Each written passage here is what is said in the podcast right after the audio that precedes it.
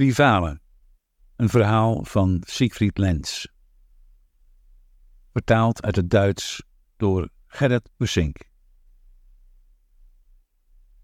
Als Detlef Krell zaal 2 van het Stadsmuseum betrad, bleef hij altijd even staan. Hij deed zijn ogen dicht, rechte zijn rug en leek diep adem te halen, alsof hij zich ergens op moest voorbereiden. Als hij daarna zijn rondgang voortzette, glimlachte hij en versnelde zijn pas. Hij liep niet langer met de tred van een suppost, maar bewoog zich alsof hij op weg was naar een afspraak. Zijn blik gleed langs de schilderijen, bleef een moment rusten op de werken van Gauguin en Van Gogh, die vermoedelijk vanwege de vriendschap tussen beide schilders naast elkaar waren gehangen. Hij liep door. Hij moest Antonia groeten. Antonia met de blauwe sjaal. Niet de door El Greco zelf, maar de door een van zijn leerlingen geportretteerde Antonia, die hem vast al verwachtte. Nog nooit had hij zo'n mooie vrouw gezien. Hij meende in haar ogen iets urgents te bespeuren, een urgente vraag die naar een antwoord zocht. Haar haar lag in haar nek. Haar enigszins vertrokken lippen wezen op verdriet dat wellicht voortkwam uit oude herinneringen. Met een lichte buiging van zijn hoofd bleef de suppost voor het portret staan en beantwoordde de blik van de donkere, op hem gerichte ogen. Hij stak een hand op, liep achteruit naar de smalle bank met de zachte zitting en nam plaats. Er waren nog geen bezoekers. Hij had Antonia voor zichzelf. Vaak kon hij zo zitten. Soms voelde hij het verlangen dat mooie gezicht aan te raken. Soms bewogen zijn lippen alsof hij iets tegen Antonia fluisterde. En meer dan eens had hij de behoefte de blauwe sjaal om haar schouders te slaan, ze te bedekken, te versieren. Onwillekeurig moest hij dan aan zijn Sandra denken, die op het kleine huis paste, aan haar vrolijke, impulsieve manier van doen en aan de liedjes die ze ochtends zong. Toen hij haar voor het eerst had gezoend, zaten ze nog op school.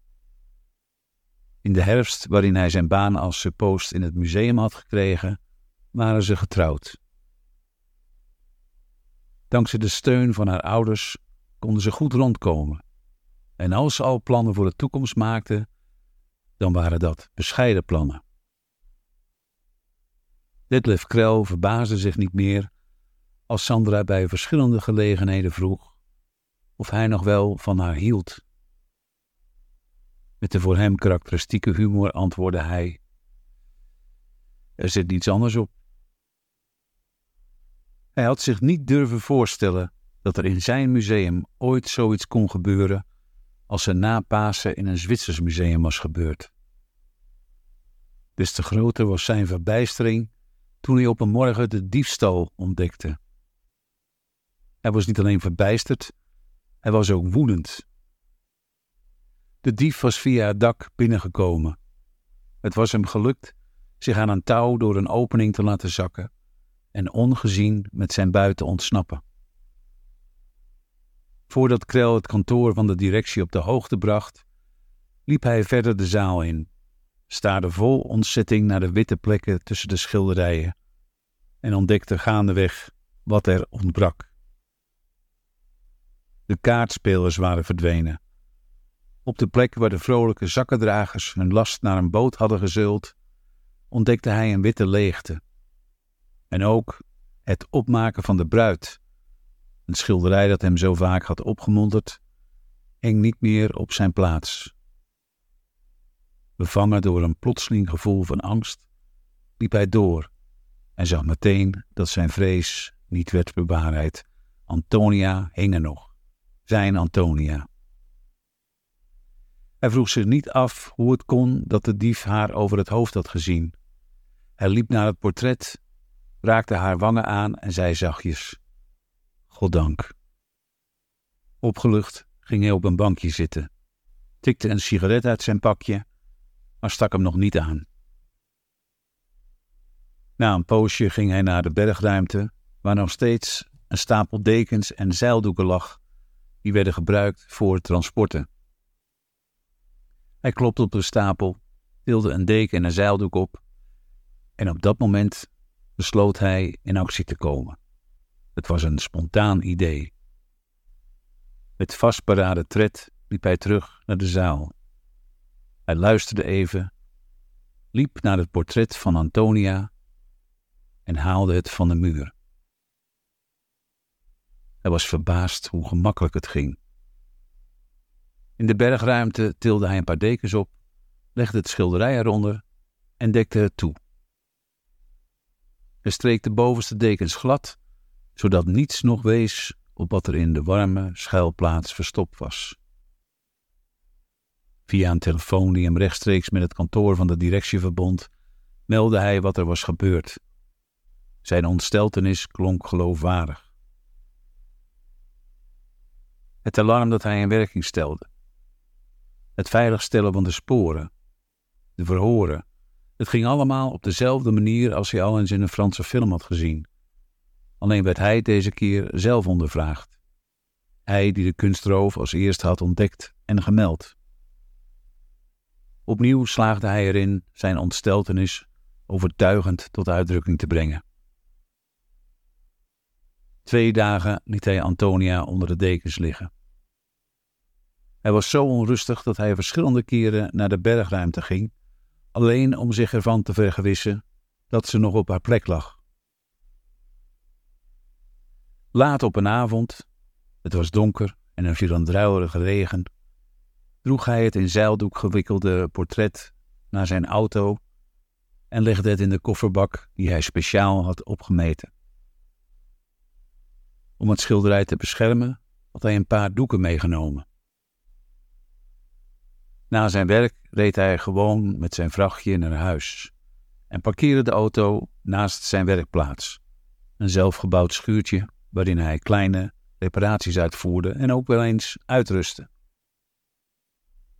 Voorzichtig bracht hij het portret naar de werkplaats, bekeek de muur alsof hij een passende plek zocht, en omdat hij niets geschikts leek te kunnen vinden, zette hij Antonia voor de lichtbank op de grond en knikte tevreden naar haar.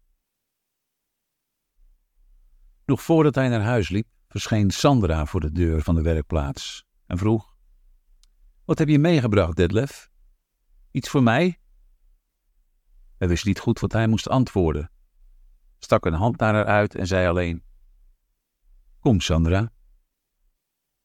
Nieuwsgierig naar haar reactie nam hij haar mee naar het schilderij. Ze bleef zwijgend staan kijken. Op haar gezicht verscheen een lichte trek van wantrouwen, die alleen te maken kon hebben met Antonia's schoonheid. Ze zweeg even en zei toen: Dat is een heel mooie vrouw. Ja, zei hij, maar dat is verleden tijd. Hij loog dat hij het schilderij tijdelijk onder zijn hoede had genomen.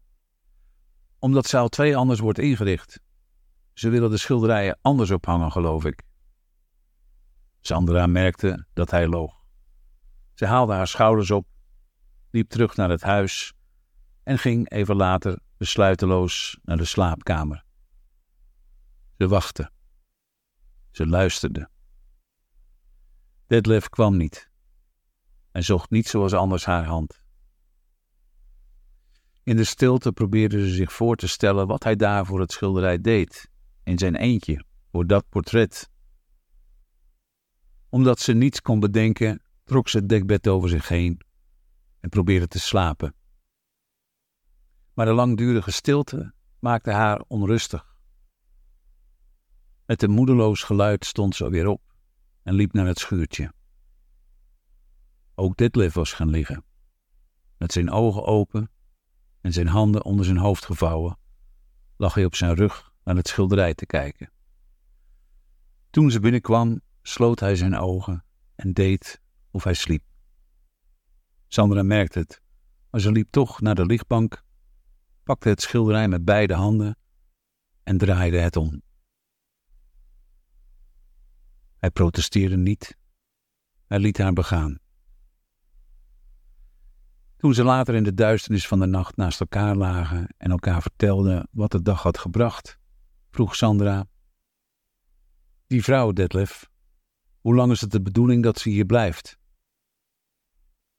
Haar vraag had hem blijkbaar verrast en hij vroeg: uh, Je bedoelt het schilderij? Dat portret, zei ze. Het wordt opgehaald, zei hij. Ik neem aan aan de loop van de komende dagen. Goddank, zei Sandra. Detlef nam geen genoegen met haar reactie. Hij wilde op zijn beurt van haar weten of ze niet graag naar dat schilderij keek dat de schilder de titel Antonia had gegeven. Een mooie naam, een mooi gezicht. Sandra's enige reactie was: Ik weet het niet. Haar onzekerheid duurde niet lang. Al gauw hoorden ze details over de kunstroof in het museum van haar man. Ze las in de krant dat niet alleen de zakkendragers en het opmaken van de bruid, maar ook het portret van Antonia was gestolen. En alsof dat bericht invloed had op het schilderij zelf, bekeek Sandra het langdurig en met vragende ogen. Ze was verbluft geweest toen ze had gehoord voor welk bedrag het was verzekerd en kon bijna niet geloven dat kunstdieven geld proberen te verdienen door aan de eigenaren teruggave van de gestolen werken aan te bieden tegen een door hen als losgeld omschreven bedrag.